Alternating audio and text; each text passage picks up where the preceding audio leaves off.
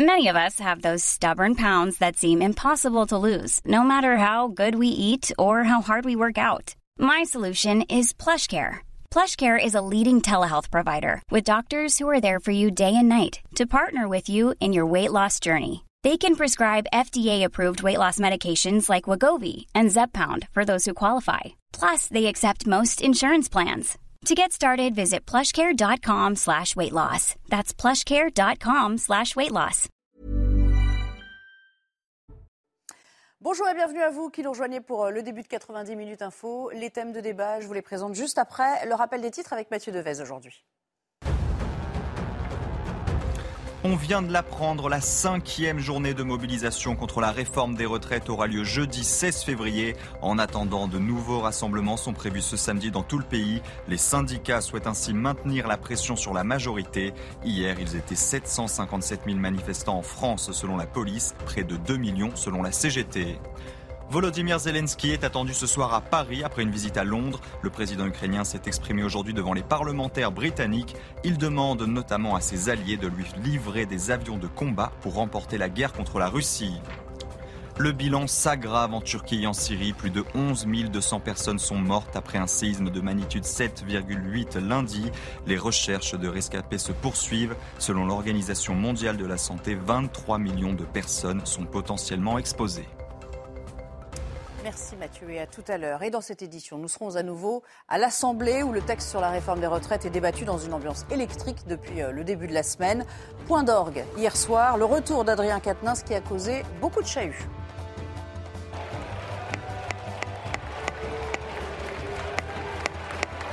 Chers collègues, des députés sont sortis de cet hémicycle parce qu'ils n'ont pas gagné au tirage au sort. Et quand l'un de leurs collègues qui a été condamné pour avoir frappé son épouse prend la parole sur un amendement. Vous restez stoïque. Pire que ça, vous l'applaudissez. Des bénéfices records pour Total Energy et la classe politique s'enflamme à gauche sur ses super profits dans un contexte de paupérisation des Français. C'est indécent qu'il y ait un enrichissement à ce point-là d'une entreprise qui est absolument écocidaire et qui, euh, par ailleurs, euh, travaille avec la Russie, je le rappelle. Enfin, vraiment, euh, rien ne va, en fait, dans cette affaire. Enfin, nous parlerons d'une autre manifestation qui a eu lieu euh, à Paris aujourd'hui. Des centaines de tracteurs d'exploitants de betteraves ont protesté contre l'interdiction de néonicotinoïdes. J'y suis arrivée. Lâchés, disent-ils, par euh, le gouvernement au profit d'autres pays producteurs. Et ils parlent évidemment de concurrence déloyale. Il nous faut encore 2-3 ans de recherche. C'est en bonne voie, mais il nous manque clairement du temps. Et là, c'est vraiment le coup près de cette interdiction d'utiliser euh, les néonicotinoïdes, par exemple. Mais dans d'autres filières, on a supprimé les produits. Et donc, par exemple, les cerises, j'ai des collègues qui arrachent des cerisiers et les cerises turques arrivent en France parce que eux, on leur a pas interdit le produit. Voilà, c'est parti. Et aujourd'hui, pour m'accompagner, euh, Judith Vintrop, bonjour. Je Bonjour, rappelle que vous êtes grand reporter au, euh, au Figaro Magazine. Pardon. À vos côtés, un autre grand reporter qui dirige aujourd'hui un média euh, producteur de contenu, de digital, documentaires. de documentaire Et votre actualité, c'est un, un reportage, je crois, sur le front russe. Vous, vous voulez nous en dire un mot? Oui, tout à fait. Je, je viens de, de passer euh, dix jours, une dizaine de jours euh, côté russe, euh, du côté de Bakhmut.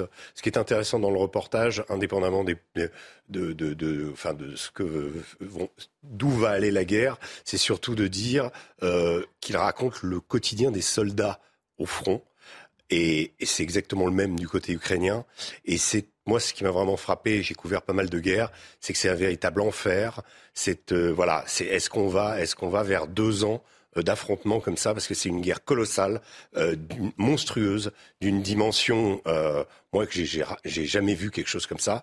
Et je sais que j'ai des confrères qui l'ont couvert, qui la couvrent du côté ukrainien. C'est pareil. C'est vraiment une question à se poser. C'est pour ça que je vous encourage à, à regarder ce documentaire parce que ça montre le quotidien, la vie de ces hommes qui, à chaque seconde, peuvent perdre la vie. C'est des duels d'artillerie d'une intensité terrible, sous la, sous la, la- le, le- comment, euh, les drones qui, qui rôdent en permanence, parce que le drone est l'élément essentiel aujourd'hui du champ Au de bataille, conflit, donc. avec des, cha- des chars lourds, avec de l'artillerie, avec tout. Et Voilà. bien voilà, c'est dit. On aura peut-être l'occasion euh, d'en parler également. Benjamin Merci. Morel, bienvenue à vous. Bonjour. Je rappelle que vous êtes professeur de euh, droit euh, constitutionnel, enfin maître de conférence pour être tout à fait précis, et puis Gauthier Lebray là également. Bonjour, Gauthier, service politique, si euh, il fallait encore le, rappeler. Alors ça ne vous a pas échappé depuis le début de la semaine, le spectacle est plus à l'Assemblée que dans la rue. Euh, cet hémicycle qui chahute, qui s'invective, euh, qui s'interrompt à tout va, deux jours marqués par des obstructions et qui fait dire ceci à Marine Le Pen.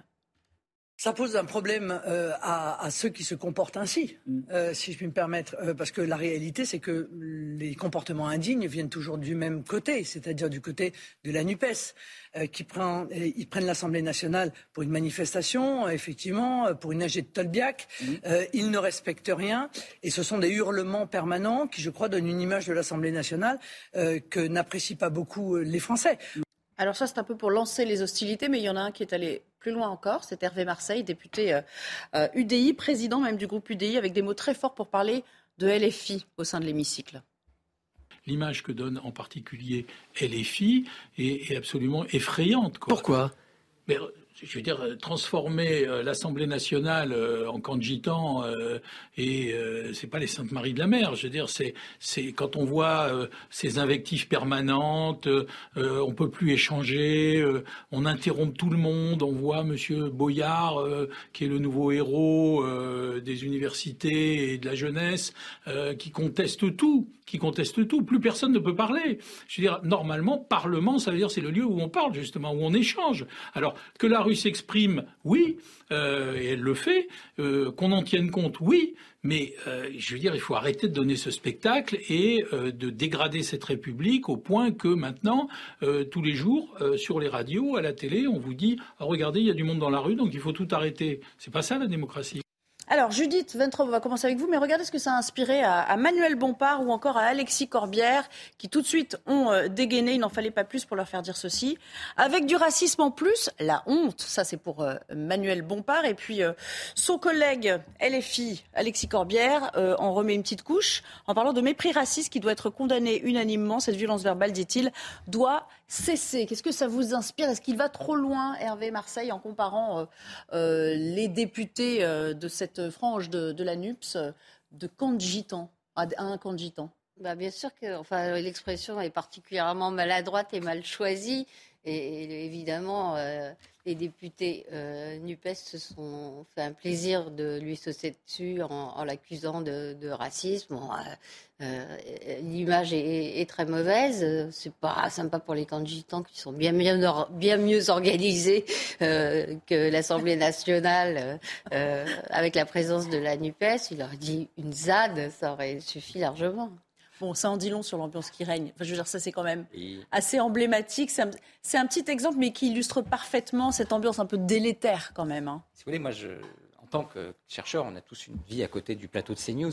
Je, je me suis justement spécialiste du Parlement. Et donc, l'obstruction, c'est pas nouveau. Toutes les réformes des règlements de l'Assemblée et du Sénat depuis les années 80 ont un objectif juguler l'obstruction. C'est pas nouveau et grosso modo, c'est quelque chose qui rentre dans la vie démocratique. Mm. Souvenez-vous, 2006, réforme d'EDF, Jean-Louis Debré, 130 000 amendements, tout le monde se souvient, les piles d'amendements, etc.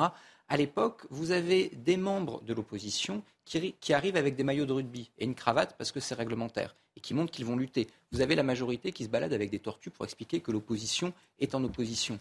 En fait, il y a malgré tout, malgré les tensions, il y a une complicité et une relative bonne ambiance parmi les parlementaires. On peut faire de l'obstruction. C'est naturel, ça a toujours été le cas, mais on peut faire de l'obstruction sans monter dans les tours. J'attends le mais. Mais aujourd'hui, ce n'est pas ce qui arrive. C'est-à-dire qu'on se rend compte que, que ce soit dans la majorité ou dans l'opposition, et particulièrement dans une partie de la NUPES, pas toute la NUPES, notamment au sein de LFI, vous avez une exacerbation, une montée des tensions qui montre qu'on que ne joue pas de jeu.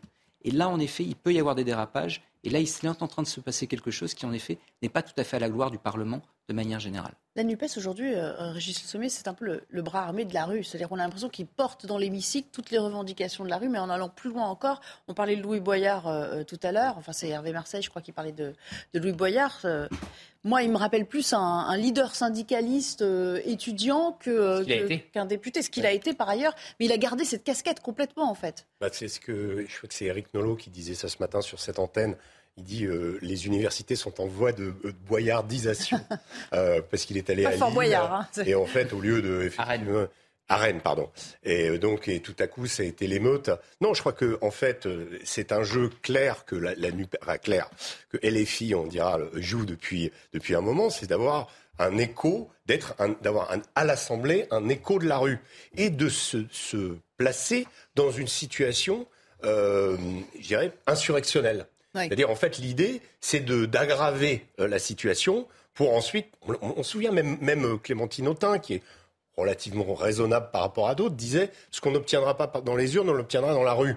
Bon, donc ça, c'est clairement euh, des, des, postures où on va contourner le jeu démocratique pour essayer de faire pression et pour et donc plus il y a de bordel mieux c'est quelque part pour eux et c'est ce qu'ils recherchent. Ils ont complètement décidé d'être disruptifs. Enfin, c'est même assumé, quoi, Judith. Oui, c'est pas, c'est encore pire que contourner euh, le jeu démocratique, c'est nier euh, le jeu démocratique parce que euh, on peut faire ce qu'on veut. L'expression de la souveraineté populaire, elle est à l'Assemblée nationale. On peut dire que le mode de scrutin ne permet pas euh, d'obtenir une assemblée représentative. Euh, tous les arguments euh, sont valables, mais néanmoins, c'est le siège de la souveraineté populaire. Gauthier, c'est une tactique comme une autre. Hein. on risque d'avoir une législature qui se déroule comme ça, semaine après semaine. Enfin, on a l'impression que ça va jamais changer. Oui, et puis parce que l'Assemblée est aussi sans doute plus représentative euh, du peuple français, sans majorité absolue, avec euh, trois grands blocs qui s'affrontent. Après, il y a une bataille, on a entendu Marine Le Pen euh, en ouverture de votre émission, il y a une bataille entre le RN et la France insoumise NUPES pour prendre le leadership de l'opposition à cette réforme des retraites. Il faut dire que la semaine dernière, c'est plutôt la France insoumise et la NUPES qui avaient remporté cette bataille. On les entendait plus, ils ont déposé beaucoup plus d'amendements en commission, à peine 70 pour le RN en commission. Ils sont dans la rue, alors que Marine Le Pen n'est pas la bienvenue avec ses députés. La CGT et la CFDT l'ont rappelé à, plusieurs reprises. Et là, effectivement, le spectacle qu'offre la NUPES depuis euh, lundi interroge. Il est trop tôt pour tirer des conclusions. En plus, la NUPES vous répondrait qu'ils ont gagné un député pendant les législatives partielles, quand le RN en a perdu un, alors qu'on a déjà assisté à des scènes similaires à l'Assemblée depuis la rentrée. Donc il y a aussi ce combat-là entre le RN et la NUPES, prendre le leadership de l'opposition à Emmanuel Macron. Et c'est même pas euh, celui qui criera le plus fort parce que ce sont eux qui crient le plus fort et en permanence. Mais les, deux groupes n'ont pas forcément le même intérêt. L'intérêt de Marine Le Pen, c'est de montrer qu'elle est raisonnable, qu'elle est capable de gouverner. Et comme la NUPES fait déjà de l'obstruction, elle n'a pas besoin d'en faire. Elle a au contraire besoin de montrer une forme de contraste. L'intérêt de la NUPES, c'est de montrer que, eh bien, ils peuvent être le bras armé des syndicats au sein de l'hémicycle. Parce que ça sert à quoi l'obstruction? L'obstruction, c'est pas déposer des amendements et bloquer pour bloquer. L'obstruction, ça a deux objectifs tenir l'Assemblée tant que la mayonnaise monte dans la rue et faire douter la majorité. Parce que quand vous avez une majorité qui voit une opinion qui s'oppose à elle, quand vous avez une majorité qui voit des syndicats monter en puissance et qui, grosso modo, il faut voir que là, on a des images, ils apparaissent relativement sages, c'est un chaudron, l'Assemblée nationale. Vous avez du bruit, etc. Et donc, ce faisant, au bout d'un moment, vous avez des députés qui disent Mais où est-ce qu'on va là? Et si ces députés de la majorité commencent à douter et commencent à dire Soit je m'en vais, soit je ne vote pas, à ce moment-là, l'obstruction a gagné. Ça sert aussi à empêcher les consensus. Parce que tant que vous faites de l'obstruction, tant que vous déposez des milliers d'amendements qui ne servent strictement à rien, d'ailleurs qui n'ont pas vocation euh, à être adoptés, vous empêchez la discussion sur le fond. Donc c'est vraiment une paralysie de l'institution. Et là, vous pourrez empêcher le, quasiment, euh, carrément le vote. Le vote pourrait être empêché avec l'article 47.1 et la durée des débats qui est limitée hein, à 10 jours dans l'hémicycle. Et après, il, crie euh, et après, ça partira au Sénat. Donc, de l'Est démocratie. il peut y avoir de vote à la Probablement à 49 alinéa 3, je On verra ce qu'il en est euh, dans les 9 jours qui restent, hein, parce que maintenant, voilà, le temps se, réduit. On en est toujours quand même, on le rappelle, à l'article euh, premier. On va d'ailleurs voir ce qui se passe du côté des portes de l'hémicycle avec vous, Elodie Huchard. Bonjour. Alors aujourd'hui encore, on s'attelle à la fin progressive des principaux régimes spéciaux, mais surtout ce qu'on a envie de savoir, puisque c'était un peu l'objet de notre discussion en plateau, c'est quelle est l'ambiance qui règne à la reprise de séance? Nelly, je pense que je ne vais pas beaucoup vous étonner en disant que l'ambiance est toujours très tendue, comme lundi, comme mardi. On est sur du rappel au règlement, sur des interruptions de séance, sur des défenses des amendements qui finalement euh, s'égarent un petit peu. Par exemple, Raquel Garrido, qui au lieu euh, de parler régime spéciaux, a finalement parlé du temps euh, à l'Assemblée qui était contraint avec l'utilisation de l'article 47.1. Donc on voit bien que chaque député utilise son temps de parole aussi pour faire passer des messages politiques. Alors en ce moment précisément, on parle des régimes spéciaux, notamment à la RATP. On l'avait vu déjà la semaine dernière en commission. Évidemment, c'est un sujet sensible. D'un côté, la gauche ne veut pas qu'on touche à ces régimes spéciaux et de l'autre, Renaissance ou à droite ne comprennent pas pourquoi certains régimes spéciaux vont être préservés. Il y avait même eu la question des régimes spéciaux des parlementaires. Évidemment, la gauche, comme vous le disiez à l'instant en plateau, fait tout pour ralentir les débats jusqu'à demander hier une commission spéciale sur les retraites. Et puis, vous avez fait le décompte à l'instant. Nelly, évidemment, ici, le temps, il est compté. Beaucoup de députés voudraient pouvoir siéger ce week-end, au moins pour gagner deux jours euh, de débat. Et puis, tout le monde est tourné vers la NUPS. Pourquoi? Parce que finalement, c'est eux qui ont la clé en main s'ils veulent arriver jusqu'à l'article 7, celui précisément qui parle de l'âge de départ à la retraite. Eh bien, ils peuvent tout simplement retirer des milliers d'amendements euh, d'un coup pour aller plus facilement vers cet article.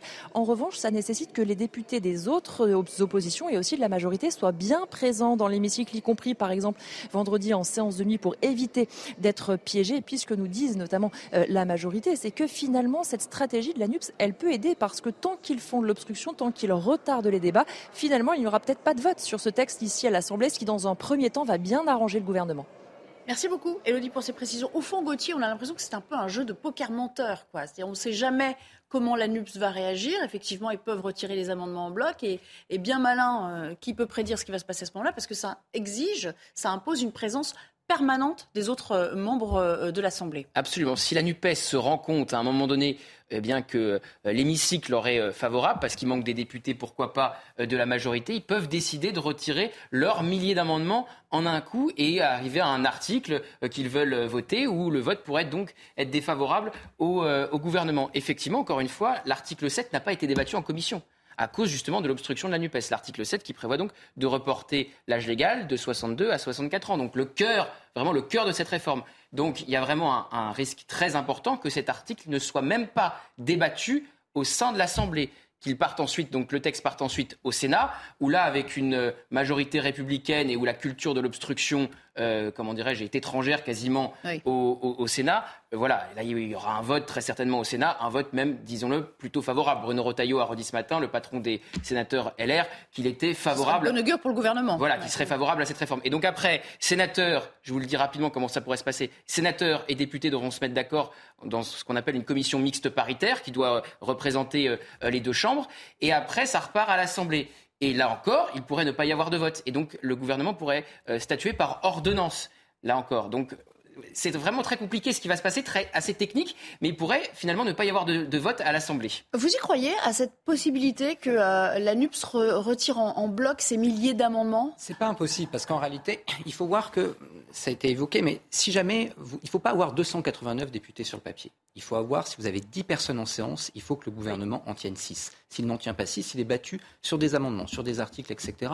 Or, vous avez beaucoup de députés de la majorité qui ont dit dissolution. Et pour ceux qui y croient, à mon avis, ils n'ont pas beaucoup de raisons d'y croire, mais pour ceux qui y croient, qu'est-ce que vous faites? Ben, Vous dites peut-être que j'aille en circonscription. Par ailleurs, si je suis trop en avance sur la réforme des retraites, attention, idem pour les députés LR. Donc en réalité, il y a la possibilité, en effet, à un moment dans cette réforme, que, eh y ait une majorité de fait à l'Assemblée contre le gouvernement et contre ces articles. Hier, vote sur l'article préalable passe à dix voix. Et donc, actuellement, à dix voix près, on peut avoir des renversements. Et le gouvernement risque d'être en vraie, vraie difficulté si des amendements de l'opposition passent, modifient son texte. Si des articles sont rejetés, à ce moment-là, il envoie certes une copie au Sénat, mais une, copie qui va être force, force, fortement et bien transformée. Donc là, il y a un vrai, vrai danger. Et la NUPES, avec cette possibilité de, de retirer des amendements et la mettre du temps. Mais bon, côté Renaissance, la consigne, enfin la majorité, euh, la consigne est passée. Il faut être là et tout le temps. Hein. Oui, cela dit, on a vu des erreurs dans, dans des précédentes, précédentes législatures. Euh, on se rappelle de textes qui ne sont pas passés parce que tout le monde avait piscine euh, au même moment. Je me rappelle la, loi Adopi avec les, les, députés qui étaient contre, cachés derrière un rideau et qui sortent brutalement au moment du vote, prenant de court euh, la majorité de droite qui, qui, du coup a été perdante sur ce vote. Mais je ne crois pas, franchement, que l'intérêt du gouvernement soit que ça se passe aussi mal et qu'il n'y ait pas de vote. La réforme est déjà impopulaire dans le pays, justement parce que l'Assemblée nationale est euh, l'expression de la volonté populaire, il faut qu'il y ait au moins cette légitimité. Et en plus, on s'aperçoit que plus le temps passe, plus à droite, chez les républicains, euh, on entend des voix euh, discordantes. la dernière étant celle d'Aurélien Pradier, qui s'est mis brutalement à, pas de vote. à dire le compte. Non, intérêt à ce que ça aille vite. Et puis, et si la, majorité n'existe pas, comme vous le dites, si les républicains se détourne du gouvernement, ça veut dire qu'il n'a pas de majorité. Donc le gouvernement a intérêt à ce qu'il n'y ait pas de vote. Mais, il y a quand même. Passe, plus, plus, la tentation existe. Et il y a quand même un scud de Fabius qui dit grosso modo je veux un vote en première lecture. Donc actuellement, pour toutes ces raisons-là, je ne vois pas comment est-ce qu'on évite le 49 alinéa 3. Euh, euh, Régis Le Sommier, sur cette question, vous n'avez pas encore entendu sur, euh, sur ces tactiques politiciennes, il hein, faut le dire quand même. Non, ce qui est intéressant, moi je reprendrai ce qui a été déjà dit, c'est qu'on a quand même quelque chose. Enfin, avec euh, la NUPES de particulier. Il faut quand même en être bien conscient. C'est-à-dire que euh, vous parliez des, des, comment, des députés qui se cachent derrière un rideau. Je crois qu'on a à peu près tout vu à l'Assemblée comme stratégie, petite magouille, etc. Et qu'on a eu des moments d'inflammation de l'Assemblée nationale euh, absolument dantesques qui restent dans l'histoire politique. Mais là, on a vraiment un, un groupe qui est en nombre et qui a une tactique qui diverge. Alors je dis pas qu'ils sont, moi je les exclue pas de la démocratie. Ils, sont représentatifs, ils ont été élus et ils, représentent la voix du peuple quelque part. Mais ils suivent pas la voix classique. Ils ont, moi je le dis et je le répète, une, vision insurrectionnelle de la société et ils font leur miel là-dessus et ils pensent que ça va être l'avenir. C'est ça qui est, qui, est, qui est, intéressant. Donc par rapport aux autres groupes, en effet, on parlait du RN qui lui cherche à se légitimiser et en tout cas donner, euh, montrer que Marine Le Pen est capable de gouverner, on est dans des tactiques et dans des affrontements quand même qui augurent de assez mal de l'avenir de la France. Petit addendum avant d'autres, euh, suspension de séance. Euh, oui, non, mais pour aller dans le sens de Benjamin, il y a le risque constitutionnel, du Conseil constitutionnel, qui, pourrait retoquer euh, ce projet de loi sur plusieurs points très rapidement, sur des points qui ne seraient pas budgétaires, puisque c'est un texte budgétaire, ce qu'on appelle des cavaliers. Donc le gouvernement qui met autre chose dans ce texte que des euh, mesures budgétaires, qui pourraient être donc par exemple comme l'index senior, qui pourrait être retoqué par euh, le Conseil constitutionnel. Et ensuite le 47.3, vous avez adoré le 49.3, vous allez adorer le 47, 1. le 47.1, pardon, 49.3, 47.1, qui permet donc d'arrêter les débats. Si au bout de 50 jours l'Assemblée ne s'est pas prononcée, il n'y aura pas de vote même après ce qui sera ce qui, se sera passé au Sénat et donc ça sera décidé par ordonnance et ça, ça ne pourrait effectivement ne pas plaire du tout à Laurent Fabius. On s'interrompt quelques secondes, c'est la chronique écho avec Eric Dorilmaten qui va nous rejoindre le temps du jingle. Programme avec pharmazone.fr, le confort de commander en ligne en soutenant votre pharmacie. Bonjour mon cher euh, Eric, alors on va parler des commerces avec vous, ils sont en grande souffrance, on le sait, euh, et plusieurs enseignes sont touchées, à commencer par le chausseur André. Que se passe-t-il? Oui, c'est André donc, qui est mis en redressement judiciaire. Alors redressement, ça veut dire redresser, hein, et voir si euh, on peut continuer l'activité, donc c'est vraiment pas drôle. Et pourtant c'est une grande enseigne qui a été créée il y a, plus de 100 ans, bah, elle est en cessation de paiement, elle avait déjà, déjà connu des difficultés avec le Covid, elle a été rachetée par son ancien patron, hein, le patron de André, qui est maintenant propriétaire de l'enseigne. 180 euh, magasins au départ, il en a gardé 55. Donc vous voyez, c'est quand même ça a déjà été très difficile. Et il y a 280 salariés aujourd'hui qui se posent bien des questions. Mais alors, si je vous en parle, c'est parce que je voulais élargir le sujet aux autres commerces, parce que vous avez énormément d'enseignes en difficulté. Vous allez voir cette liste impressionnante Koukaï, Camailleux, Pinky, CEA, Gosport et d'autres qui souffrent vraiment d'une chute de trésorerie, qui souffrent de délais de paiement qui s'allongent, et puis surtout des PGA, vous savez, les prêts garantis par l'État qu'il faut rembourser. Et là, elles ne s'en sortent plus. Et en face de ça, qu'est-ce qui se passe à votre avis? Il y a le commerce en ligne. Les chiffres ont été communiqués hier. C'est une véritable concurrence parce que le commerce en ligne augmente fortement, plus 14%, vous avez vu, sur l'espace d'un an, parce qu'il y a des marques locaux, il y a des, habits très bon marché qui sont vendus en ligne. Je pense à une enseigne chinoise notamment Oui, exactement. Et puis en face, vous avez les ventes en magasin, les commerces physiques, moins 7% selon Alliance du commerce malgré les soldes qui ont pas trop mal marché. Là, ils se sont terminés, les soldes, mais ça ne va pas. Alors, je termine par un point.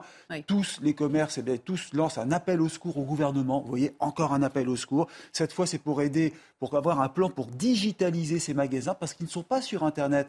Et bien sûr qu'ils ont des sites Internet, mais ils ne sont pas équipés comme sur Amazon, par exemple. Vous avez cette place de marché où c'est facile d'acheter. Donc, ils veulent être aidés pour se digitaliser. C'est vraiment pas le cas, mais ça va demander beaucoup d'argent et beaucoup d'efforts. Et ça ne se fera pas du jour au lendemain. Merci beaucoup. C'était fort euh, intéressant et, très clair comme mmh, démonstration.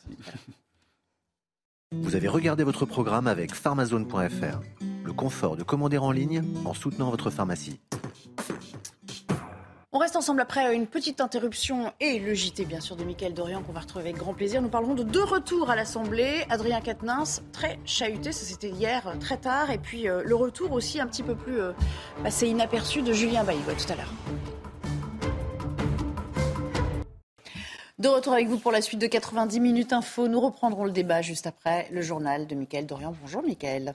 Bonjour Nelly, bonjour à tous. Le président ukrainien Volodymyr Zelensky attendu ce soir à Paris. Il, euh, il est actuellement en visite à Londres et sera donc reçu tout à l'heure par Emmanuel Macron en présence aussi du chancelier allemand Olaf Scholz. Les trois dirigeants doivent s'entretenir à l'Elysée. Volodymyr Zelensky qui a déjà rencontré cet après-midi le Premier ministre britannique Rishi Sunak ainsi que le roi Charles III. Écoutez-le plus tôt dans la journée devant le Parlement britannique. Je suis convaincu que ce symbole nous aidera pour notre prochaine coalition, la coalition des avions, et je vous demande, à vous et au monde entier, avec des mots simples et pourtant très importants, des avions de combat pour l'Ukraine, des ailes pour la liberté. La réforme des retraites à présent, alors que la quatrième journée de mobilisation n'a même pas encore eu lieu, ce sera samedi. Les huit principaux syndicats se sont accordés sur une cinquième journée de grève et de manifestation. Ce sera le jeudi 16 février, annonce confirmée auprès de l'AFP par le secrétaire adjoint de l'UNSA. Dans l'actualité également, alors que Total Energy enregistre le meilleur bénéfice de son histoire, la grève est reconduite jusqu'à demain soir dans la plupart des raffineries. Selon les syndicats, il y aurait 100% de grévistes au dépôt euh, de carburant de Flandre, 80% à la raffinerie de Donge, 70% à la raffinerie de Fézin. Écoutez ces salariés de Total Energy interrogés tout à l'heure. Nous montons les marches les unes après les autres, l'objectif étant bien de construire un rapport de force suffisant et nécessaire à faire réfléchir ce gouvernement par un mouvement de grève généralisé. On a attaqué et touché quelques symboles, symboles du, du capitalisme. Hein. Tous, ceux qui, se partagent quelques milliards d'euros là, hein, sur le dos des gens qui travaillent. Euh, et puis c'est à nous qu'on demande d'aller chercher 10 ou 12 milliards d'euros pour euh, les retraites. Il n'y a pas quand même un petit problème là Les rassemblements euh, dans les villes comme il s'est passé hier, on voit bien que le gouvernement ça les fait à peine bouger. Donc aujourd'hui, on crante les choses et on fait des actions à pont comme celle-ci sur, euh, devant des sites industriels qui sont très importants euh, pour la France. Et pendant ce temps, à l'Assemblée nationale, les débats se poursuivent difficilement autour du projet euh, retraite. Les discussions traînent en longueur. Et depuis hier soir, la question de l'avenir des régimes spéciaux est sur la table. Des tracteurs en plein Paris. Euh, les agriculteurs ont manifesté aujourd'hui. Ils protestent contre la multiplication des contraintes qui leur sont imposées, notamment contre les nouvelles restrictions d'usage de certains euh, pesticides. Tout à l'heure, certains d'entre eux ont été reçus par le ministre de l'Agriculture, Marc Fesneau. Et écoutez, ils semblent pour la plupart satisfaits de cette journée. Aujourd'hui, la question de la souveraineté alimentaire se, pose. On a augmenté de plus de 35% en deux ans les importations. L'agriculture est en perte de vitesse parce qu'on nous empêche de produire de l'alimentation de qualité et de proximité. Euh, nous, on a une totale incompréhension de ce qui se décide puisque de toute façon, on a l'impression que euh, tout est fait pour nuire à l'agriculture et à la souveraineté alimentaire. Alors euh, oui, il y a des interdictions, mais c'est délicat de se battre pour défendre des molécules alors que derrière, on a toute une ambiance qui est, contre. En fait, on défend plutôt le savoir-faire qui peut être amené à utiliser ces molécules. Et puis la suite du procès de la rue euh, de l'incendie de la rue Erlanger à Paris. Essia Boularès est jugée aux assises de Paris pour avoir mis le feu à son immeuble. Cette femme de 44 ans a reconnu être responsable de ce drame qui avait entraîné la mort de 10 personnes en 2019. Noémie Schulz, vous suivez ce procès pour CNews et cet après-midi, un expert en incendie était entendu par la Cour. Oui, un expert qui a qualifié de hors norme cet incendie au regard de son intensité et de sa rapidité de propagation. Le feu a atteint les 1100 degrés très rapidement, précise-t-il, avant d'expliquer qu'il est parti du deuxième étage au moyen de boulettes de papier, de deux planches de bois et d'un tissu posé sur la porte d'un appartement, euh, celui du voisin de l'accusé. Sans ce tissu, le feu n'aurait sans doute pas pris, analyse ce policier du laboratoire scientifique de la préfecture de police. Hier, l'accusé a reconnu avoir utilisé une fouta, une sorte de Sur une vidéo de reconstitution projetée à l'audience, on voit qu'il ne faut pas plus de 4 minutes 30 pour que la porte, d'entrée en bois verni s'enflamme complètement telle une feuille de papier, puis euh, que le faux plafond s'embrase. L'expert explique que les câbles électriques et Ethernet situés au plafond ont ensuite aidé à la propagation du feu, tout comme la gaine grillagée de l'ascenseur qui a permis aux fumées et flammes de monter très vite dans les étages de cet immeuble. La cage d'escalier n'était plus accessible très rapidement. Euh, elle était totalement ce qui a empêché les habitants de l'immeuble de s'enfuir et ce qui explique notamment ce très lourd bilan, on le rappelle, 10 morts. Merci beaucoup Noémie Schulz en direct de la Cour d'assises spéciale de Paris. C'est la fin de ce journal. L'actualité continue bien sûr. La suite de 90 minutes info à présent avec Nelly Denac, les invités. Merci beaucoup Mickaël et je vous dis euh, à demain. On va parler de deux retours à, l'Assemblée. C'était euh, hier Adrien Quatennens qui est intervenu euh, d'ailleurs en, fin de journée dans, l'hémicycle. Et puis Julien Bayou. Commençons par ce qu'il convient d'appeler l'affaire Quatennens. ça a donné lieu à un moment très tendu au moment où il a pris le micro. Il y a eu beaucoup de, de chahuts à nouveau. On va euh, l'écouter, tenter de se frayer euh, un chemin vocal dans, l'hémicycle et puis euh, la réponse apportée par un, un député Renaissance juste après.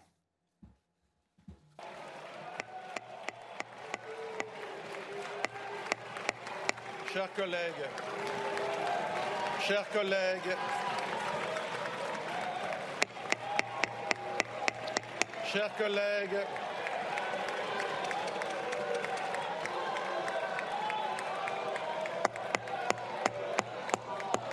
Chers collègues, j'ai un rappel au règlement.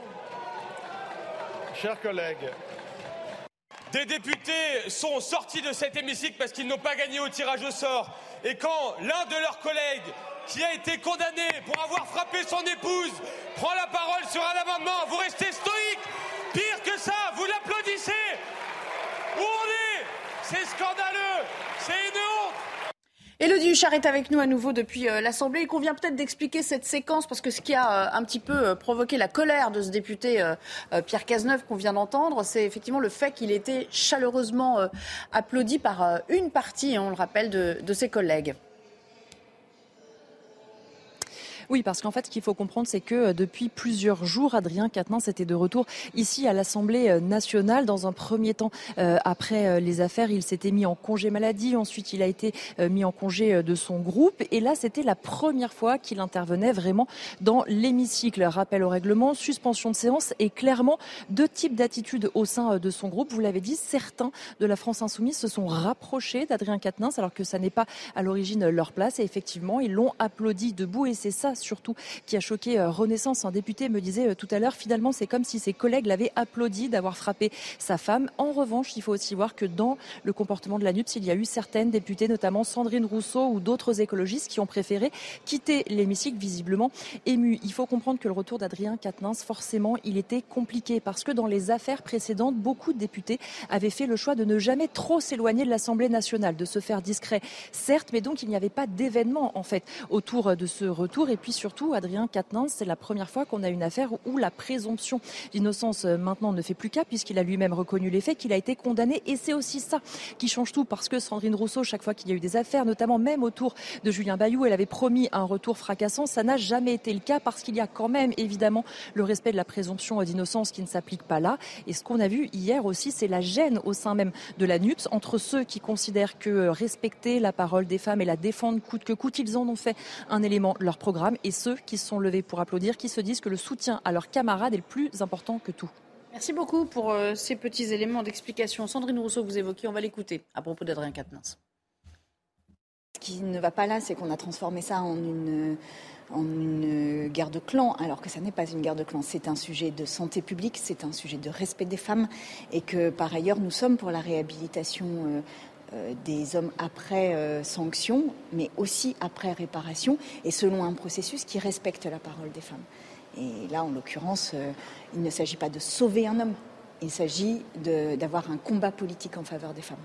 je ne sais pas si vous avez compris, moi je trouve qu'elle s'empêtre un peu dans ses explications. C'est pas, pas très clair le message qu'elle veut envoyer. Ce qu'a fait Aurore Berger, chef de file des députés Renaissance hier à Adrien Quatennens, donc en couvrant sa voix. C'est ce que Sandrine Rousseau avait promis de faire à Damien Abad s'il reprenait la parole dans l'hémicycle. Damien Abad n'a pas repris la parole dans l'hémicycle. Première différence. Damien Abad n'a pas été condamné. Deuxième différence. Damien Abad n'a pas avoué les faits qui lui sont reprochés. Troisième euh, différence. Ensuite, je croyais que euh, la France Insoumise avait exclu Adrien Quatennens pour quatre mois. Bon, on l'a bien vu sur les images. Ils l'applaudissent. C'est tout sauf une exclusion. Et je rappelle que quand il est revenu en commission, donc la première fois qu'il a remis les pieds à l'Assemblée nationale, c'était en commission, il avait même été euh, exfiltré par euh, plusieurs députés insoumis qui le protégeaient de la horde de journalistes qui voulaient lui arracher une réaction. Donc on voit bien qu'il a été tout sauf exclu du groupe insoumis. Ensuite, question de timing, est-ce que c'est le bon moment de le faire alors que nous sommes en plein, en plein débat contre la, pour la réforme des retraites? Hypocrisie quand tu nous tiens, Judith Vintrop Oui, absolument. Et puis, et puis double langage. hein. Je rappelle que Jean-Luc Mélenchon était pour qu'un député condamné euh, pour quelque fait que ce soit euh, d'ailleurs ne puisse plus être député. Et là, euh, s'agissant d'une Tout cause- homme politique même. tout homme politique, oui. Ne soit enfin, plus tout élu euh, ne soit plus éligible. Euh, S'agissant d'une cause dont effectivement euh, la France insoumise a fait euh, un emblème, euh, ce, ce- ce déni est particulièrement est particulièrement choquant. Puis j'aime bien aussi l'expression "c'est mis en arrêt maladie". Il faudra m'expliquer ce que ça veut dire "c'est mis en arrêt de maladie". A été arrêté. Malade de quoi Ou il était malade ou il ne l'était pas, mais il ne peut Non, pas. se- Ce qu'il y a, d'intéressant, c'est le- la, la division des, des- des députés de la NUPS. Parce qu'une partie euh, quitte et une partie applaudit. Et pourtant, elle nous dit qu'il n'y a pas de guerre des clans. Non, mais- elle, elle se- donc elle le- s'en le- défend le- totalement. non, là. mais le cas de Quatennens, ça pose problème. En fait, c'est même plus, c'est au-delà du, du- du personnage de ça pose problème au niveau de la doxa Oui. euh, de la NUPS, de, de leur orientation euh, politique. Si, en plus, comme l'expliquait euh, votre correspondante à l'As- à l'Assemblée, il a été condamné. Donc, s'il a été condamné pour, il a, il a pris quatre mois de sursis pour avoir frappé sa femme. Euh, C'est un- une entorse absolue sur un des dogmes euh, défendus par la France insoumise. Mais c'est pas la première fois hein, que la, France insoumise est prise euh, à son propre jeu, d'une certaine façon, de qui sera le plus pur et, qu'on s'aperçoit finalement qu'elle-même ne pratique pas ce qu'elle prêche. Et, donc là, on a, un, comment, un vrai dilemme, c'est-à-dire que quelle est la cohérence idéologique de, de la NUPS en fait, tout Il simplement. n'y en a pas visiblement. Tandis qu'on voyait ces images que vous nous narriez tout à l'heure, c'est-à-dire ces hordes de journalistes qui entourent euh, dès qu'il met un pied dehors. Exactement, c'était le jour, vraiment le jour de son retour. Donc le jour 1, il n'avait pas euh, à l'époque encore pris la parole dans l'hémicycle, mais c'est vraiment le premier jour où il est revenu à l'Assemblée. Et effectivement, alors que tout le monde croyait qu'il avait été exclu pour 4 mois, 4 mois c'est aussi la peine de prison avec sursis dont il a écopé, eh bien regardez cette image, on a vu notamment sortir en premier le député Carlos Martens Bilongo de la France Insoumise. Donc soi-disant, il est plus dans leur groupe. Il est Et il y exclu, a un cordon mais sanitaire il y a un- quasiment un cordon pour le protéger des journalistes, formé par plusieurs députés insoumis. On voit bien que son exclusion est une forme de simulacre, en fait. Est-ce que c'est un scandale pour vous ce qui se passe, ne serait-ce que parce qu'il siège alors qu'il a été condamné? Mais si on commence à exfiltrer et à démissionner, entre guillemets, tous les députés qui ont été condamnés, on rentre dans quelque chose qui est dangereux. Souvenez-vous la Révolution française. Enfin, souvenez-vous, vous n'étiez pas né, moi non plus. Mais quand on crée le principe d'inviolabilité des parlementaires, le fait que justement, on ne peut pas les exfiltrer d'une assemblée pour un crime de droit commun, c'est pour éviter les purges politiques. Parce que sinon, si jamais vous décidez que, déjà qu'on a des majorités très relatives, si vous décidez qu'un député condamné, on, s'arrête où?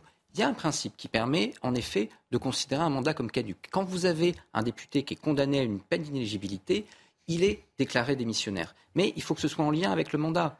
Et donc, ce faisant, là, Oui, mais ce n'est pas le cas. c'est pas nous Je qui suis- voulons ça. Je suis C'est la France insoumise. Évidemment, évidemment, évidemment. Je suis C'est bien tout à fait d'accord. la insoumise. là-dessus, a eu un discours extrêmement Si seulement elle était cohérente. et idiot. Le problème, entre guillemets, c'est que dès le moment où ça arrive à l'AFI, tout le monde se jette dessus en disant Ah, regardez, lui doit démissionner. Aurore Berger qui dit il doit démissionner et qui garde Damien Abad dans son groupe, qui certes n'a pas été condamné, etc. pas la même histoire. C'est pas la même histoire, mais c'est au bout du compte le même processus. Quand ça va arriver au sein de la majorité, quand ça va arriver au, Ils sein auront de le même comportement? Vous aurez exactement la même chose. C'est instrumentalisé politiquement. Attention, je ne suis pas en train de dire ce qu'a fait Adrien Quatennens n'est pas grave. Mais si on commence à rentrer dans cette logique-là, on a une vraie instabilité politique. On a un vrai danger sur le Parlement. Donc il faut très très rapidement s'arrêter. Et ça, c'est la responsabilité de l'ensemble du monde politique, l'AFI comprise. Allez, rapidement, et puis on passe à l'affaire Bayou, parce qu'il y pas en a une autre euh, derrière. C'est pas une affaire d'ailleurs, euh, Julien Bayou. Il n'y a Non, pas enfin d'affaire bon, Julien Bayou. je- Et Sandrine Rousseau- Rousseau a voulu a- en faire une affaire. Non, mais Absolument. même en interne, il n'y a, il y a pas eu d'affaire. Non, non, Mais il y a eu- au bout de. Mais il y a eu un certain nombre quand même de conséquences qu'on va aborder dans un instant. Non, mais pour revenir sur. euh, effectivement, c'est pas du tout euh, du point de vue du droit. Adrien Quatennens a 100% le droit d'être là. Le- la question qu'on pose, c'est la question politique venant d'un parti qui n'a pas du tout eu les mêmes pudeurs de gazelle quand il s'agissait d'opposants politiques et qui s'en est même servi pour les attaquer, à la différence, encore une fois, qu'on a cité plusieurs fois Damien Abad, qui n'a pas été condamné et qui n'a pas avoué les faits qui lui sont reprochés. Donc en plus, c'est pas la même histoire. Et puis je vous le disais, donc euh, le groupe écologiste à l'Assemblée a acté hier le euh, retour, enfin la fin de la mise en retrait, pour être tout à fait précis sur les termes, de son euh, député Julien Bayou, après la fameuse clôture de, de l'enquête interne qui avait été demandée après Sandrine Rousseau. Elle avait mis, vous vous en souvenez, le coup de projecteur sur, sur cette affaire, affaire enfin, sur cette histoire qu'elle avait cru entendre ou entendu de, de, son point de vue. Et elle dit aujourd'hui, Sandrine Rousseau, si cela se reproduit, je le referai. Regardez, elle dit, je ne vois pas quelle responsabilité j'ai, si ce n'est d'avoir soutenu la parole d'une femme. Et oui, je continuerai à soutenir leur parole. Et si ça se reproduit, je le referai. Judith Vintrop, c'est juste euh, jeter en pâture les gens comme ça. C'est grave ce qu'elle a fait. Oui, c'est juste, euh, c'est juste concernant. Euh, elle n'a pas été mandatée d'une quelconque façon. La femme en question n'a pas porté plainte, que l'on sache. en tout cas Aujourd'hui, il n'est pas question d'une démarche judiciaire. Euh, euh, entreprise de sa part. mais ça a quand même eu des conséquences puisque Julien Bayou a quitté ah bah, son Il a été mis au banc de, de, la société temporairement. soutenu la parole Il a même quitté deux des postes. la tête d'Europe Écologie Les Verts et la tête du groupe Écolo à l'Assemblée nationale. sur le plan politique. D'ailleurs, euh, à combien de reprises il, il, a demandé à être entendu par la fameuse commission? Je crois qu'on lui a refusé ça. Dix, fois, c'est exactement ce que j'allais dire. Une dizaine de fois, on lui a toujours refusé. Non, mais effectivement, c'est, euh, comment dirais-je, un sérieux coup pour toutes ces justices internes au parti. Ça prouve une nouvelle fois que la seule justice qui doit primer, c'est la justice des tribunaux et pas la justice des partis. Et c'est euh, très dangereux quand effectivement on se sert de ça pour quelque part attaquer, euh, j'allais dire, un opposant politique. Alors, il était dans le même parti que Sandrine Rousseau, mais ils n'étaient pas du tout sur la même ligne. Un adversaire. Un adversaire, voilà, un adversaire politique. Il y avait en plus les élections internes à Europe Écologie Les Verts qui arrivaient quelques semaines après les accusations de Sandrine Rousseau, portées donc, sur un, portées donc sur un plateau de télévision sur un plateau de télévision. C'est là où elle a accusé euh, Julien Bayou en expliquant qu'elle avait reçu son ex-compagne et qu'il lui avait fait subir des violences euh, psychologiques. Donc oui, effectivement, alors Sandrine Rousseau persiste et signe et refuse de, s'excuser, mais ça a eu des, conséquences euh, assez lourdes sur, euh, Julien Bayou. Olivier D'Artigol racontait hier chez Pascal Pro qu'il l'avait eu au téléphone et que oui, c'était quasiment un, homme à terre. Donc euh, c'est intéressant de voir que Sandrine Rousseau persiste alors même que la cellule interne d'Europe Écologie Les Verts clôt cette histoire. Il nous reste quelques minutes pour aborder le texte à nouveau et la possibilité qu'il passe. Quoi. Mais j'aimerais quand même qu'on parle des LR, hein, des, des, Républicains. Est-ce qu'ils ont un avenir politique aujourd'hui tiraillé qu'ils sont hein, euh, Est-ce qu'ils jouent un jeu politique dangereux? C'est ce que dit Bruno Retailleau. Je pense que ce qui se joue, vous voyez, c'est la droite et ses contradictions. Euh, quelle est l'utilité Ce qui se joue, c'est aussi l'avenir de votre parti. Exactement. Je pense qu'on peut mourir de nos contradictions. Je, je le dis à l'antenne, j'ai pas l'habitude de faire la langue de bois. Je pense qu'on en est là. Pour moi, je pense que la ligne LR, ça peut pas être une ligne ratsoc. Ça n'a aucun sens. Pour moi, être de droite, c'est pas seulement être un peu moins à gauche que la gauche. Et si on doit avoir une utilité, si, si quel besoin dans le débat quel besoin ont les Français d'une droite qui dirait demain ah oui mais travailler plus c'est horrible c'est abominable. Quel besoin euh, ont ces Français de dire d'avoir une droite qui dirait non non il n'y a pas besoin de veiller à l'argent public on peut toujours plus dépenser. Il n'y a pas besoin de ça. On a Mélenchon on a Le Pen. C'est un parti au, bord du gouffre? Regardez ce qu'en dit aussi euh, Jean-François Copé Hein, et puis, euh, je me tourne vers vous, euh, euh, Benjamin. Jean-François Copé, qui assimile aujourd'hui ce parti, au Parti socialiste. Il y a des réformes dont on admet volonté qu'elles ont des divergences. En revanche, la réforme des retraites incarne vraiment l'ADN de la droite du gouvernement qui a vocation à être responsable. Et je ne sais pas si on peut voir la, suite de ce qu'il a dit dans Le Parisien. Certains dans nos rangs défendent aujourd'hui les idées du Parti socialiste. Comment redevenir crédible après ça? Aurélien Pradier est-il en train de mettre le feu à sa formation pour des considérations personnelles bah, je dirais qu'il y a deux lignes d'analyse. D'abord, si vous considérez que la droite, c'est que la réforme des retraites, je suis désolé, mais ça ne fait pas très envie. La droite est, est, très très loin du pouvoir. Quand vous regardez aujourd'hui l'opinion publique, c'est pas si évident, y compris dans l'électorat LR. il faut voir que l'espace politique sur ce, euh, de la droite potentiellement touche une partie de l'électorat populaire qui est très opposé à cette réforme. Donc en réalité, quand vous regardez, les questions de finances publiques sont peut-être importantes, mais quand vous regardez la priorité des Français, elles sont passées, je crois, de la cinquième à la dix-septième place, selon certaines enquêtes. Donc on a aujourd'hui quelque chose qui est difficilement audible pour l'opinion. Si jamais demain LR doit se relever, ce sera probablement sur un logiciel un tout petit peu différent eu égard à l'espace politique que ce parti peut occuper. L'autre élément, c'est qu'aujourd'hui, le groupe LR à l'Assemblée, il existe évidemment sous le papier, il est inscrit au bureau, mais c'est plus vraiment un groupe. C'est un peu chacun pour sa peau. C'est un groupe de francs-tireurs, c'est un groupe de survivants. Et donc, quand vous avez un député LR qui, grosso modo, sait qu'il ne doit pas ni son investiture en 2027, ni la possibilité d'être réélu à Eric Ciotti ou à Bruno Retailleau, mais qui la doit à des électeurs qui l'ont porté envers et contre tout la dernière fois et que ces électeurs lui disent non, eh bien, on peut difficilement s'étonner que, en fin de compte, ils décident de ne pas voter la réforme. C'est une question pour eux de survie. Régis, il y a, un, manque de cap criant quand même. Il y a un manque de cap et qui est lui-même, enfin, je veux dire, l'arrêt de mort quelque part des, LR, et lui-même tient dans les propos qu'on vient d'entendre de Bruno Retailleau, qui, commence à faire un inventaire de ce qui est de gauche et ce qui est de droite. Et il dit on n'a pas besoin de le dire parce qu'il y a déjà le RN et il y a déjà, euh, il y a déjà Jean-Luc Mélenchon, il y a déjà Marine Le Pen. Sous-entendu, euh, quid des LR, quid de la voix des LR Comment peut-elle s'exprimer quand il y a déjà des oppositions qui contiennent une partie de leur programme? Et comment euh, peuvent-ils survivre autrement que d'être euh, la pièce rapportée de la République en marche pour, pouvoir voter un certain nombre de textes? Donc le, risque, et on le sent bien dans ces, dans ces individualités qui pointent, c'est qu'elles sentent très bien que si ils vont s'ils se rapprochent d'Emmanuel Macron et de sa majorité, ils risquent d'être complètement phagocytés. Et, donc, ils sentent bien que là, il y, a, un enjeu de survie politique, mais il n'y a pas vraiment de cap, puisque l'espace politique est complètement bouché. Judith, vous qui êtes au Figaro depuis un, moment maintenant et qui, qui suivez bien sûr l'actualité des partis et en premier lieu de la droite dite classique, a-t-on déjà vu une droite conservatrice classique autant aux abois qu'aujourd'hui dans cette législature? Jamais. Euh, dans cette législature et même dans celles, celles qui ont précédé. Euh, vraiment, c'est un moment euh, critique.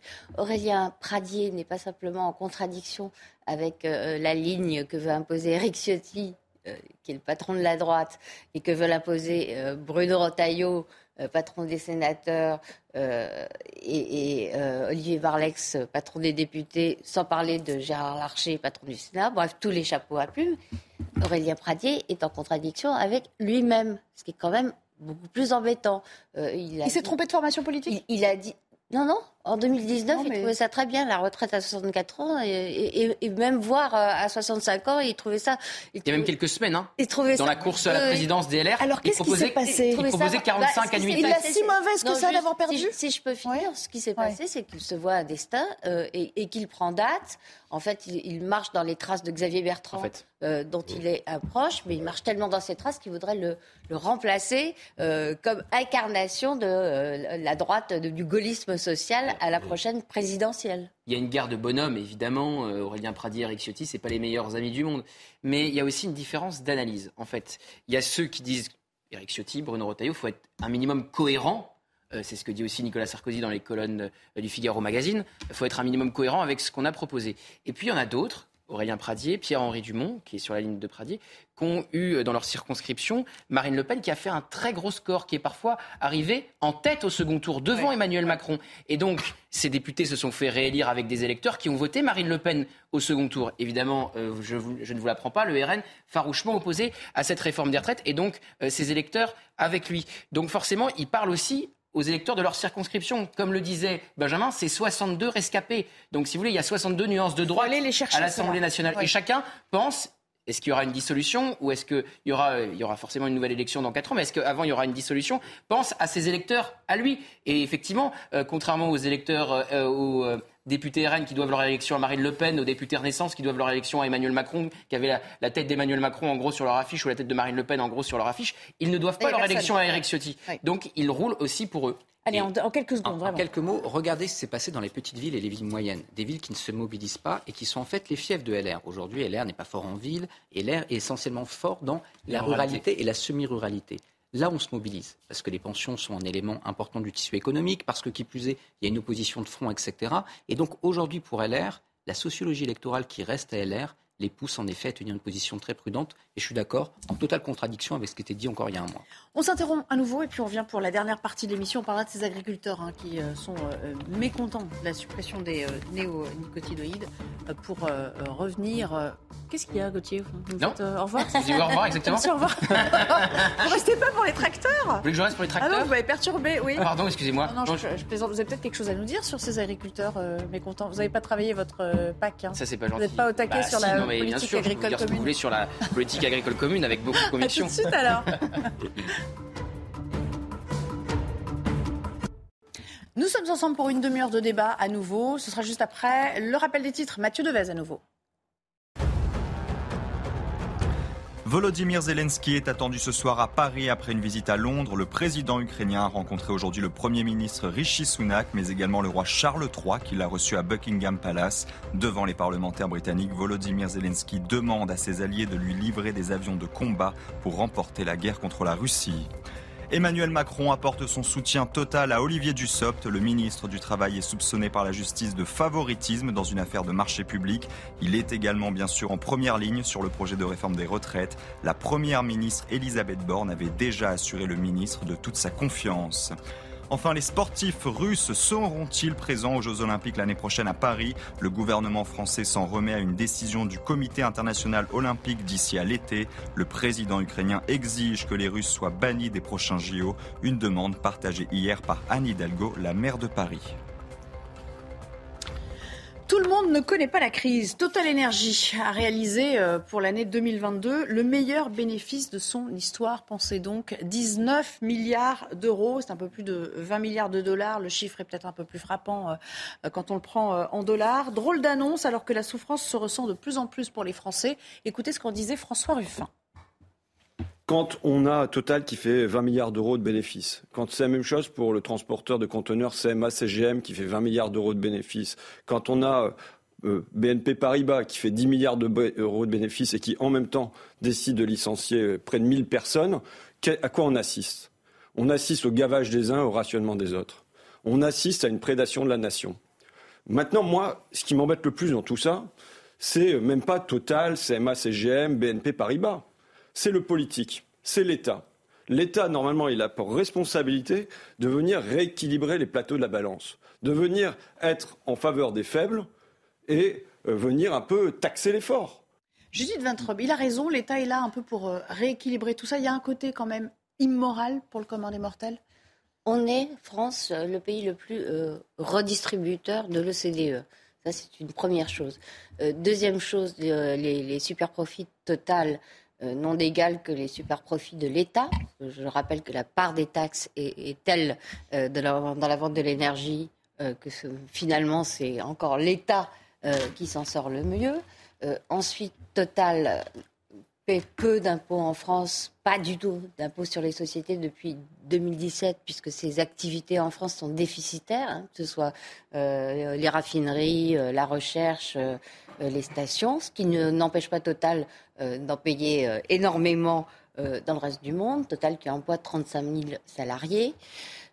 et, enfin, dernière chose, si ces, profits ont explosé, c'est aussi parce que le prix de l'énergie qu'on paye en Europe est le produit d'un accord politique complètement délirant qui a permis à l'Allemagne euh, de forcer l'ensemble de la communauté euh, européenne à faire des prix qui l'arrangeaient, elle.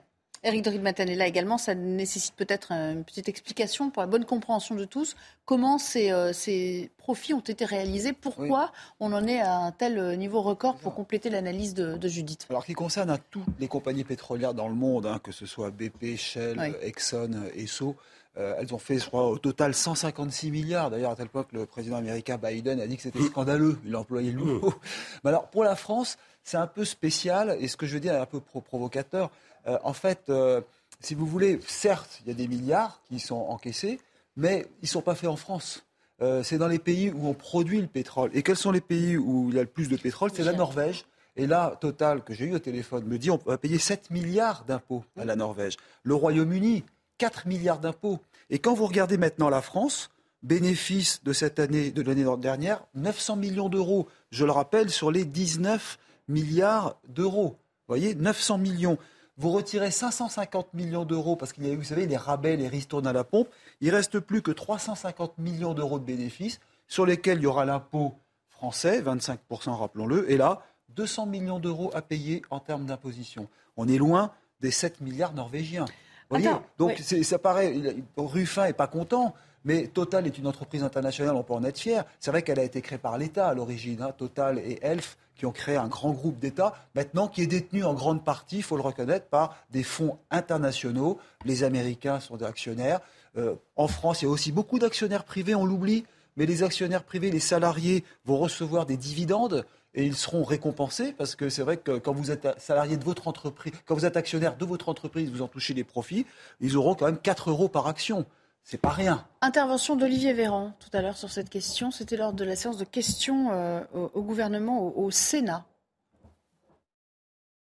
Ne me dites pas que vous confondez sciemment le bénéfice mondial d'un groupe international avec le financement d'une caisse des retraites déficitaire du fait de la démographie.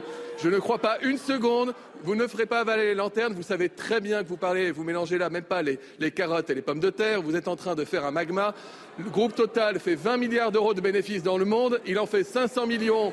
Il en fait 500 millions en France, dont 200 sont prélevés, sont prélevés par la taxe, ce qui veut dire qu'il reste 350 millions. Qu'il fasse un effort pour le prix du carburant pour les Français et ce sera, ça ira dans le bon sens. Je vous remercie. Benjamin, on, fait souvent découvrir qu'on est, enfin du côté de la gauche, qu'on est, qu'on vit dans une, dans des sociétés capitalistes. Enfin, je veux dire. Euh, c'est pas, c'est pas que la question du capitalisme. Enfin, il y a quand même des pays archéo-communistes comme euh, l'Italie et la Grande-Bretagne qui taxent les super profits. Donc, si vous voulez, on n'est pas dans une affaire. Attention, la Corée du Nord. En revanche, il faut que ce soit efficace. Et là, je rejoins en partie ce qui a été dit. C'est-à-dire que qu'est-ce que c'est qu'un super profit?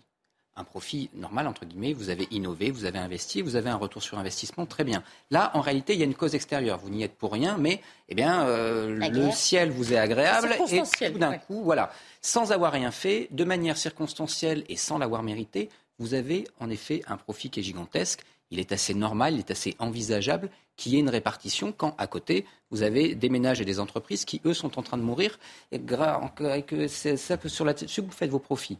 Mais là, avec un groupe qui fait l'immense majorité de son chiffre d'affaires et de ses profits à l'étranger, l'efficacité de la chose est très limitée. Et là où je rejoins totalement Judith, il y a aujourd'hui un scandale. Ce scandale, il s'appelle le marché européen de l'électricité. On est quand même en train de déverser des milliards dans un tonneau des Danaïdes parce qu'on a un accord sur l'équilibre de ce marché qui est totalement ubuesque, parce qu'on cale les prix sur la centrale la plus chère pour faire plaisir aux Allemands on creuse la dette pour remplir le tonneau et on tue les boulangeries, les ménages, etc. pour ne surtout pas toucher à ça.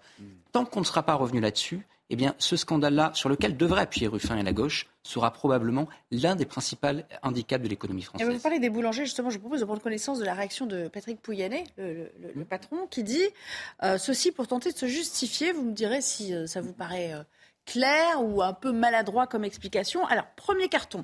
Aucun de nous, dit-il, n'a jamais envisagé que l'entreprise puisse avoir de tels résultats. Je préférerais que Total Energy gagne 10 milliards de moins et que tout le monde soit un peu plus raisonnable sur ce sujet. Je ne sais pas si ça contentera tout le monde, mais bon, bref. Deuxième carton, deuxième euh, réaction. Je crois qu'il va parler à un moment de, des, euh, des boulangers. Euh, là où je m'en veux, et c'est probablement arrivé parce que l'électricité est un métier nouveau pour nous, c'est que nous n'avons pas fait le travail de traduire des prix au kilowattheure en facture de boulanger. Je ne sais pas s'il y a encore euh, une dernière euh, réaction de, de sa part. Il me semble qu'il y avait plusieurs euh, citations. Voilà, ne pas forer, eh bien non, on n'est pas d'accord, ce n'est pas sérieux. Si l'industrie pétrolière suit ce scénario, la vie des gens va être un enfer parce que le baril pourrait monter à 300, 500 ou 1000 dollars. On rappelle quand même au passage Régis Le Sommier qu'il n'y a pas si longtemps, il avait été très critiqué pour, euh, pour euh, s'être augmenter son, son, salaire. Enfin, je veux dire, ça avait été euh, un des points d'achoppement dans, dans, dans, la crise, dans le bras de fer avec les syndicats. Hein. Oui, oui, tout à fait. Mais il faut, il faut rappeler une chose. Quand, quand en fait, on ne va pas critiquer Ruffin quand il est. Enfin, on peut le critiquer, mais il est, il est, il est quand même un peu dans sa ligne d'eau. Je vais vous dire pourquoi. Tout simplement parce que les Français, et ça, c'est vrai que c'est bien d'expliquer euh, le mécanisme d'une entreprise euh, internationale comme Total, euh, comme la plupart des grands groupes pétroliers d'ailleurs, que on est, parce que les Français ont toujours la perception que ces grands groupes, en fait, ont une structure étatique quelque part. Et, et, ils pensent que l'État peut jouer. Mm. Et en effet, vous avez rappelé que l'État avait fait des, des bénéfices aussi considérables que c'est pas que Total, que euh, les taxes, bah, c'est l'État qui Premier les paye. bénéficiaire de, la hausse. Et là, euh, il y a quand même un certain sentiment d'injustice quand on sait la séquence qu'on a passée avec les problèmes d'approvisionnement, euh, la, flambée des prix, le fait que des, les, les boulangers. Donc finalement, au bas de l'échelle, on se retrouve à regarder ces profils en disant il y a quelque chose d'indécent, il y a quelque chose de scandaleux là-dedans, même si en effet c'est circonstanciel, et même si en effet on ne peut pas accuser Total euh, complètement. Mais si vous voulez, et, quand Ruffin vient appuyer là-dessus, eh bien il est dans la défense euh, des petites gens, il est dans la défense des, des pauvres, et de ce point de vue-là, c'est pas faux. Il y a quelque chose quand même à faire. Mais là, c'est l'État. Et, l'État a bon dos de, mettre Total peut-être en avant mmh. pour ne pas lui-même euh, être scruté euh, sur les profils gigantesques qu'il a dû faire avec cette crise. Au-delà de Total, écoutons euh, François Ruffin, encore lui, s'exprimer à propos de la taxation des gros groupes, des grosses entreprises. Quand vous regardez Amazon, qui, fait des bénéfices en France, qui fait des bénéfices gigantesques en Europe, qui n'a jamais fait autant de bénéfices que pendant la crise Covid et qui ne paye pas d'impôts sur les sociétés en France. Qu'est-ce qui se passe? Il se passe qu'en fait, plus on est petit, plus on est taxé gros. Plus on est gros, plus on est taxé petit. Voilà ce qui se passe dans notre pays. Éric, peut-être démêler le vrai du faux dans ce qu'il dit, euh, François hmm. Ruffin, député LFI. Bah, c'est cette taxe minimum hein, qui doit être mise en place, 15%. Euh, euh, elle doit être théoriquement levée. Hein. C'est un accord européen qui a été pris. Bruno Le Maire l'a dit et rappelé. maintenant, voilà, entre ce qui se dit et ce qui se fait, on a hâte de voir si l'argent rentre vraiment dans les caisses. Mais Jusqu'à maintenant, les grands groupes euh, ont plutôt été attaqués, euh, comme Google par exemple ou Amazon, parce qu'ils ne payaient pas suffisamment d'impôts. Il y avait des rattrapages, et puis ça se faisait au niveau européen. Donc ça crée une grande confusion entre la fiscalité purement française et la fiscalité européenne. enfin parce qu'ils trouvaient aussi le moyen de se soustraire, euh, par des... vous savez, n'oubliez pas que la, fiscalité, beaucoup de ces entreprises ont leur siège qui se trouve en Irlande. Et en Irlande, le taux d'imposition est, beaucoup plus bas, il est autour de 10%. Donc, vous voyez, alors qu'en France, on était à 33, on est passé à 25. Donc il y a déjà eu un gros effort de fait. On n'a pas fini d'en parler, mais on va s'interrompre à nouveau et on parlera de ces agriculteurs. Ils étaient une trentaine euh, de tracteurs, en tout cas, accompagnés euh, de délégations d'agriculteurs euh, exploitants de betteraves pour la plupart, qui contestent cette interdiction de l'utilisation de néonicotinoïdes. À tout à l'heure. La toute dernière partie de notre euh, émission, toujours en compagnie de Judith Ventrobe, euh, Éric de Ridmaten qui est resté avec nous, Régis Le Sommier et Benjamin Morel. On va parler de ces centaines de tracteurs qui euh, ont défilé à Paris pour manifester contre les contraintes pesant sur l'agriculture, en particulier la restriction d'usage de pesticides. Il y avait près de 500 euh, tracteurs, 2000 euh, paysans selon euh, la FNSEA. Et le déclencheur de cette mobilisation, c'est la décision par le gouvernement le, 23 janvier dernier de renoncer à, utiliser ces fameux insecticides néonicotinoïdes pour la culture de la betterave en particulier. Regardez ce qui était en jeu dans ce sujet de Yael Benamou sur des images de Charles Pousseau. Très tôt ce matin, des agriculteurs se sont donné rendez-vous dans l'Essonne, point de départ de leur mobilisation. Ce convoi d'une trentaine de tracteurs a été rejoint par d'autres, venus de toute la France. Ils se sont retrouvés dans la capitale, porte de Versailles d'abord, puis à l'esplanade des Invalides. Le déclencheur de cette mobilisation, la décision du gouvernement d'interdire les néonicotinoïdes pour la culture de betteraves sucrières. Une décision vécue comme une injustice. On rentre dans une phase de concurrence particulièrement déloyale. Le sucre qui sera produit en Allemagne, en Pologne, il sera produit avec des substances non autorisées en France à des coûts différents. Et euh, notre production française va diminuer fortement, mécaniquement, naturellement. On va redevenir importateur net. S'il euh, y avait des solutions pour s'en passer, je suis le premier preneur. Malheureusement, c'est euh, quand même un passage obligé pour nous actuellement. Certaines productions demandent ben, qu'on ait recours à ce genre de produits. Et jusqu'à maintenant, ce sont des produits qui sont homologués. Cette colère n'est pas soudaine. Elle est alimentée depuis des mois par la hausse des coûts de production, le prix du carburant et le manque d'eau pour irriguer les cultures. Une délégation de producteurs a été reçue par le ministre de l'Agriculture. Demain, Marc Fesneau réunira la filière betterave pour présenter son plan d'action et de soutien. Alors Eric de Rilmaten, petite précision technique, ça fait suite à une décision de la Cour de justice de l'Union européenne qui estimait illégale toute dérogation. Hein. oui, c'est ça. En fait, euh, vous aviez 11 pays qui avaient bénéficié d'une dérogation. Euh, et donc ça, c'était vraiment considéré comme injuste. Hein. Notamment, bah, l'Allemagne pouvait encore. Et en fait, au départ, c'était trois ans d'autorisation pour utiliser euh, ces néonicotinoïdes, y Et, donc, euh, les, agriculteurs comptaient sur cinq ans. Parce que pour développer euh, un remplaçant de, ces fameux produits, il faut cinq ans. Ils l'ont dit hein, cet après-midi, on les a entendus. Et on leur interdit maintenant, donc ils se trouvent un peu le, nez au pied du mur, enfin les pieds, comme on dit, hein, ils sont vraiment bloqués. Et ça pose un vrai problème, surtout pour cette production de betteraves Hein, parce qu'il ne faut pas oublier que c'est en fait un produit qui est dans une petite capsule, qui est posé ensuite sur les betteraves et qui théoriquement ne doit pas gêner les cultures. Mais les opposants disent non, c'est pas vrai, parce qu'une fois que le produit s'est répandu, il rentre dans la terre et ensuite, quand on fait d'autres cultures derrière, ça va vers le colza, ça va vers le blé, etc. Donc vous voyez, il y a vraiment aussi la culture bio qui n'en veut pas, et puis les traditionnels qui veulent le conserver, parce que la France est un gros producteur de betteraves sucrières. Mhm. Sinon, bah, il faut les importer du Brésil, où là, on ne sait pas trop comment c'est fait. La Russie est le premier producteur mondial de betteraves sucrières. On l'oublie. L'Ukraine en est un aussi. Et puis vous avez aussi l'Allemagne, vous avez aussi le Royaume-Uni. Voilà. Et donc la France tient une place très importante. C'est le deuxième producteur mondial. Perdre cette place serait pour elle très ennuyeux. Avec une grosse activité dans le nord, hein, on le précise. Dans le nord. Le nord Sachant que vous avez des betteraves potagères qui sont là destinées à l'alimentation quotidienne comme une simple salade. Judith, est-ce qu'il faut le voir comme un coup dur? Est-ce que peut-être on se dirige vers la mort de cette filière en l'absence de, euh, disons, de, de, produits de substitution C'est un coup extrêmement, extrêmement dur parce qu'effectivement, euh, des pays concurrents euh, ne se gêneront pas, mm-hmm. non soumis à ces normes environnementales pour inonder la France de leurs produits. Je rappelle que les néonicotinoïdes sont mauvais pour les abeilles, que les abeilles butinent les fleurs. Il n'y a pas de fleurs euh, dans les betteraves. Les betteraves ne font pas de fleurs. Donc euh, pas de fleurs, pas de pollen, pas d'abeilles. Or, euh, ne pas nuire aux abeilles, c'est le principal argument des écolos qui sont pour l'interdiction. Donc là, il n'y avait pas l'argument tombé à l'eau. Il n'y avait absolument pas d'urgence. C'est encore une décision aberrante de l'Europe. Oui, et qui fait donc euh, euh, défaut, enfin ça va faire défaut maintenant à, nos, à nos, agriculteurs qui s'estiment qui lésés, parce qu'effectivement, les concurrents euh, vont casser les prix et, et, ça va être au détriment de, tous ces exploitants qui, pour certains, mettront peut-être la clé sous la porte. Mais vous savez, je ne vais pas dire un mot grossier à l'antenne, mais un ancien Premier ministre, parlant de l'Union européenne, disait un jour, il faudra peut-être leur dire MERDE. E.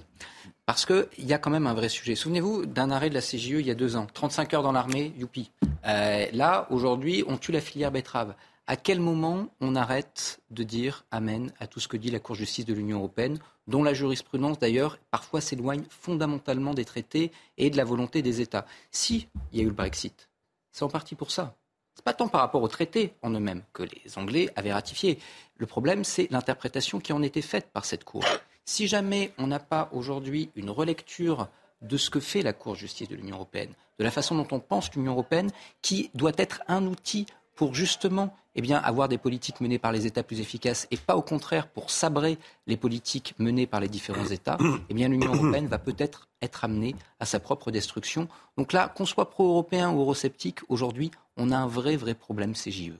Quand arrête-t-on de dire Amen à l'UE, enfin à la Cour de justice bah, je pense euh, Pas sous Emmanuel Macron en tout cas? Non, certainement pas sous Emmanuel Macron.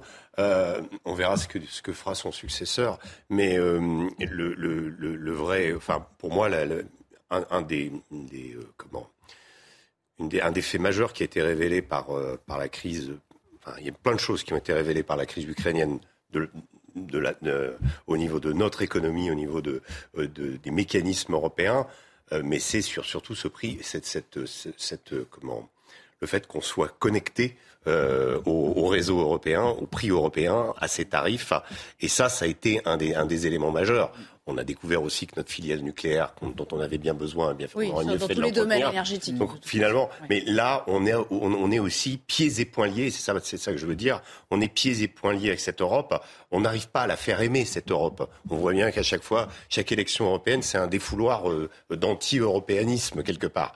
Euh, et, et, et, là, encore une fois, eh on a une catégorie, souvent d'ailleurs les mêmes qui sont ciblés euh, par par ces, ces mesures, qui finalement va payer les pots cassés de notre incapacité à penser hors de l'Europe parce qu'on a euh, abdiqué complètement notre souveraineté. Voilà. Et Eric, si on prend la, disons la, la, voie ou la solution optimiste de la chose, vous nous disiez voilà il faut cinq ans pour développer un produit de substitution. Ça fait quand même un certain nombre d'années qu'on sait qu'ils seront soumis à ce, à ce régime euh, euh, très restrictif. Donc ça veut dire qu'ils ont eu le temps quand même d'étudier la question, de se pencher sur sur le problème. Il leur reste quoi? Deux trois années de mise au point avant de le trouver? cet après-midi. Ils seront dans le dur de trois ans? il fallait deux ans. Alors ils, ont, ils avaient quand même déjà trois ans devant eux mais là, on leur a retiré une année. euh, c'est vrai qu'on pourrait dire, euh, voilà, vous aviez quand même le temps d'y penser, mais là, il demande vraiment un délai supplémentaire. Et puis, deuxièmement, ce qui n'est pas normal, et là, bon, je rejoins ce qui a été dit, c'est que, euh, encore une fois, c'est l'État qui va lâcher de l'argent pour compenser les pertes. Est-ce que c'est ça, la France, de se dire, on vous donne, vous arrêtez vos productions et on vous donne de l'argent? Franchement, le quoi qu'il en coûte pour interdire aux agriculteurs de faire Et on dira, il n'y a plus d'argent pour les retraites. Oui, voilà, mais surtout qu'en plus, pour arrêter de faire l'agriculture, l'agriculture raisonnée existe. Hein, elle existe, l'agriculture raisonnée. Il ne faut pas croire que les agriculteurs injectent dans le sol. On en a besoin et il faut quand même du bon boulot. Merci à tous. C'est déjà la fin de l'émission. Allez, dans quelques secondes, on passera la main à Punchline. Euh, Laurence Ferrari et ses invités qui vous attendent, bien sûr, juste avant 17h. J'étais ravie de présenter cette émission en, votre compagnie. Et je vous dis pour certains, à demain, pour vous, en tout cas téléspectateurs, demain 15h30 euh, à la même place. Excellente fin d'après-midi sur notre antenne.